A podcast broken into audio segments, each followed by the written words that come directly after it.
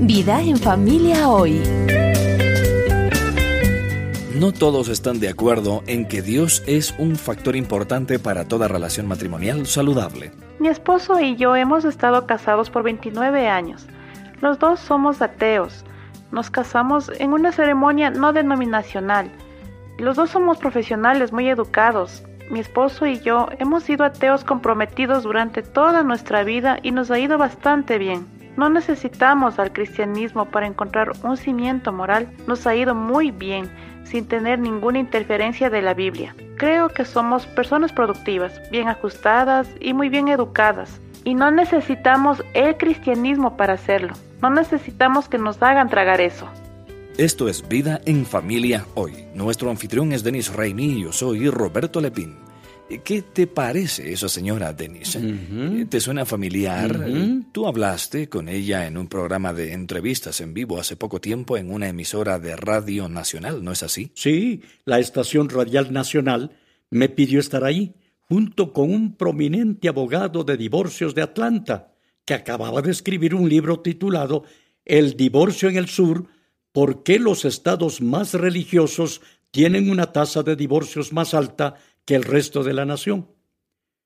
francamente, Roberto, fue muy interesante. El moderador era muy justo. Las personas que llamaban se portaron muy amables, a pesar de que no dudaron en decirlo cuando no estaban de acuerdo. Yo no sentí como si estuviera hablando con una audiencia ampliamente evangélica. Me sentí como Daniel en el foso de los leones. Y el papel que jugaste, Denis, en ese programa era defender una visión bíblica tradicional del matrimonio como una relación de pacto. Sí, sí, sí, sí. Y traté de hacerlo de una forma atractiva, sin hacer a nadie tragar nada, pero al mismo tiempo les comuniqué que sentía como si la esperanza de dos personas egoístas que están en una relación de matrimonio, en última instancia, proviene de conocer a Jesucristo como Señor y Salvador. Así que hemos escuchado a una persona atea que se ofendió porque yo dije eso. Pero sabes, Roberto, es interesante. En esta cultura actual, la libertad de expresión está bien mientras no hablemos de Jesucristo y sus valores y principios. Eso es interesante, Denis. Eh, bueno, hemos invertido un par de programas para hablar sobre un documento que Vida en Familia hoy trabajó para crear eh, hace más de una década un manifiesto llamado el Manifiesto de la Familia, que provee, estoy hablando de un manifiesto especial que provee una definición bíblica de algunas cuestiones que Francamente, hace 100 años no creíamos que necesitaban definición bíblica porque era algo comprendido comúnmente en la cultura, Denis. Eh, pero, como acabamos de escuchar, muchas personas necesitan recordar que la Biblia habla claramente de los asuntos relacionados con el matrimonio y la familia, con certeza y con autoridad. Y una de las cosas que la Biblia aclara es la definición del matrimonio. ¿Qué es? cuál era el propósito de Dios para el matrimonio. Ahora, este documento, el Manifiesto de la Familia, fue escrito hace más de diez años y cuando lo redactamos sentí que teníamos que anclar sólidamente nuestra definición en las Sagradas Escrituras e imprimirla, de modo que los pastores, los educadores en las iglesias, los profesores de seminarios y los presidentes de escuelas y universidades pudieran tener un documento que defienda un punto de vista bíblico de los asuntos relacionados con el matrimonio y la familia. Bueno, voy a prometerle una cosa. Si en ese tiempo lo necesitábamos, hoy en día necesitamos desesperadamente el manifiesto de la familia, porque incluso la definición misma del matrimonio está siendo desafiada en nuestra cultura actual. ¿Me permites, Denis, entonces leer lo que escribimos en el manifiesto de la familia acerca del matrimonio? Adelante. Eh, solo son un par de párrafos. Bueno, aquí va. Creemos que Dios, no el hombre, creó el matrimonio. Creemos que el matrimonio fue la primera institución diseñada por Dios. Creemos que la Biblia enseña que el pacto del matrimonio es sagrado y para toda la vida. La Biblia deja en claro que el matrimonio es una declaración pública y legal del compromiso y la consumación privada entre un hombre y una mujer, nunca entre dos personas del mismo sexo.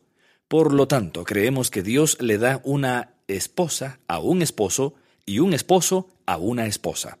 Ellos deben recibirse el uno al otro como la provisión singular y personal de Dios, para ayudar a satisfacer sus necesidades mutuas. Creemos que Dios creó el matrimonio con el propósito de que las parejas glorifiquen a Dios como una carne, criando hijos piadosos y disfrutando el placer sexual. Así como el hierro afila al hierro, creemos que Dios utiliza el matrimonio para afilar a un hombre y a una mujer en la imagen de Jesucristo. Así como la Trinidad refleja un mismo valor con roles diferentes, creemos que Dios creó al hombre y a la mujer con un mismo valor, pero con roles y responsabilidades diferentes en el matrimonio. Finalmente, creemos que el compromiso del matrimonio debe ser levantado en nuestra cultura como la institución sagrada de Dios, la que hombres y mujeres pueden experimentar el más verdadero sentido de intimidad espiritual, emocional y física, de modo que los dos puedan convertirse en uno. Bien dicho, bien dicho en este documento. Sabes, Roberto, mientras te escuchaba leer este texto, iba pensando cómo ha cambiado la vida desde que escribimos este documento hace más de diez años. Sabes, pensar que la gente actualmente diría que el matrimonio podría ser redefinido por el hombre para incluir a dos personas del mismo sexo. Eso hubiera sido impensable hace cincuenta años. Quiero decir, hace cincuenta años el divorcio también era impensable. Teníamos una visión muy sagrada del matrimonio y no se cuestionaba quién lo creó. Pero hoy en día, Roberto, la élite de la educación, los medios de comunicación, todos están atacando a la comunidad cristiana que trata de esforzarse por defender lo que dicen las sagradas escrituras. Es verdad, Denis. Y en este documento del que hablamos, del Manifiesto de la Familia, hemos tratado de asegurarnos que haya una buena comprensión de la definición del matrimonio. Ahora, cuando te casaste, entonces el gobierno era quien emitía la licencia de matrimonio, ¿no es así? Así es.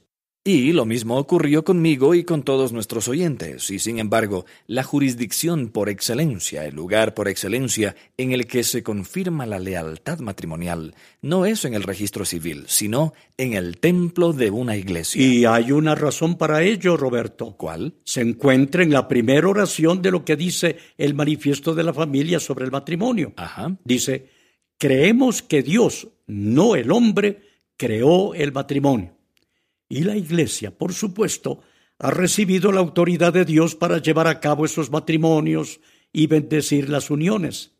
Hemos reconocido que Dios es la autoridad suprema en los asuntos que rodean al matrimonio, no solo en términos de su definición, sino en todo lo que tiene que ver con el matrimonio.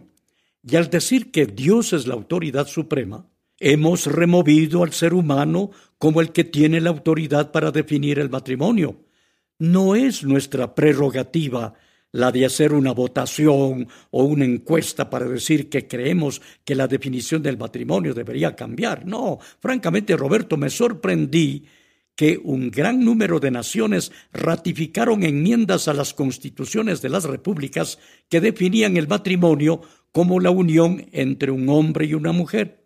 Sin embargo, los medios de comunicación no se han detenido siguen teniendo programas y noticieros que presentan a prominentes homosexuales en relaciones con personas del mismo sexo y tratan de crear un grado de respetabilidad sobre esto.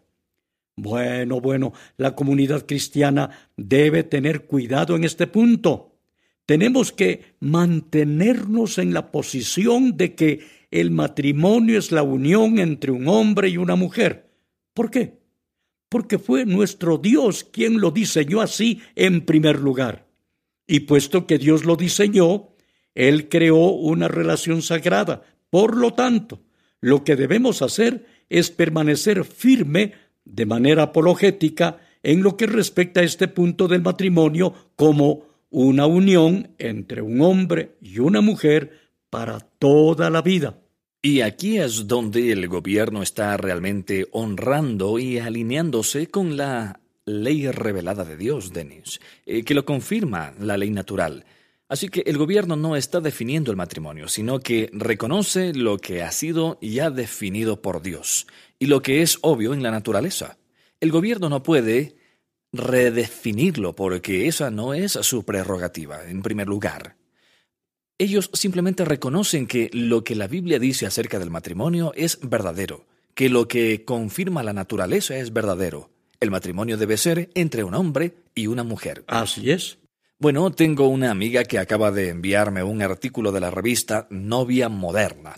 Ella compró una copia porque su hija va a casarse y pensó que encontraría algunas ideas creativas para la boda, pero justo en la mitad de la revista había la historia de dos mujeres novias en la misma ceremonia de matrimonio, dos mujeres que acababan de juntarse en una unión homosexual.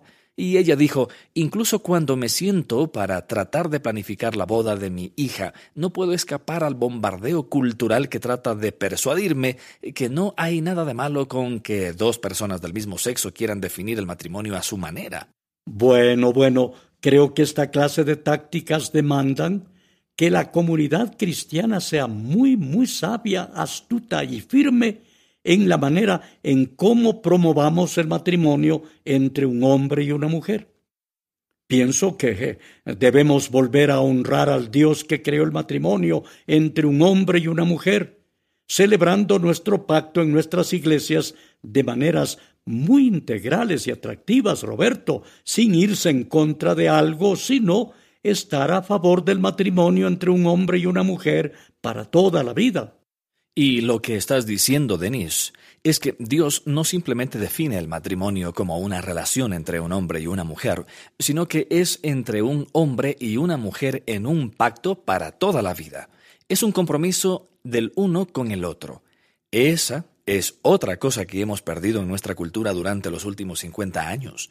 Esta idea de que el matrimonio debe ser permanente, que debe ser hasta que la muerte nos separe. Ah, lamentable, lamentable. El matrimonio fue diseñado, como lo dice el manifiesto de la familia, para darle gloria a Dios.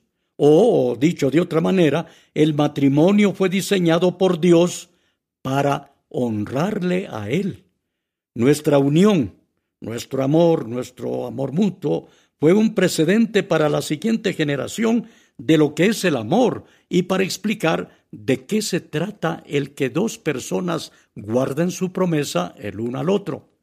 Sabes, Roberto, tenemos una generación de jóvenes hoy en día que necesitan desesperadamente ver a los ojos de su mamá y de su papá para ver que ellos se aman el uno al otro, que están comprometidos el uno con el otro, honrando a Dios en su relación.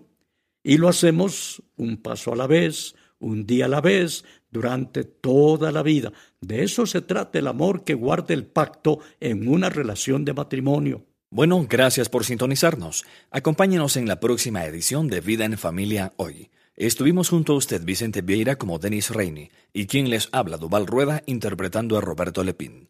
Que Dios le bendiga.